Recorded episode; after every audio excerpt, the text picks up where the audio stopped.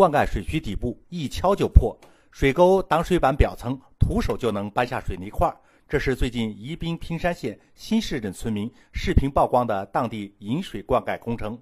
据成都商报六月十九号报道，记者深入平山县新市镇何家坪村五组沟渠施工现场，发现村民曝光问题属实。早在村民曝光之前，何家坪村委已经向施工单位发出了通知，要求其整改。目前，整改工程已基本完成，问题渠段呢改成了管道。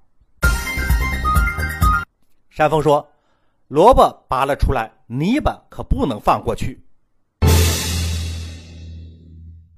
当地呢有人出面解释说，这是由于地理环境过于冷，海拔比较高造成的，似乎并非人为的原因。但是，当地的这种地理环境，当地的主管部门难道之前就不知道吗？难道说这种环境下沟渠的建设材料就没有适合标准的水泥了吗？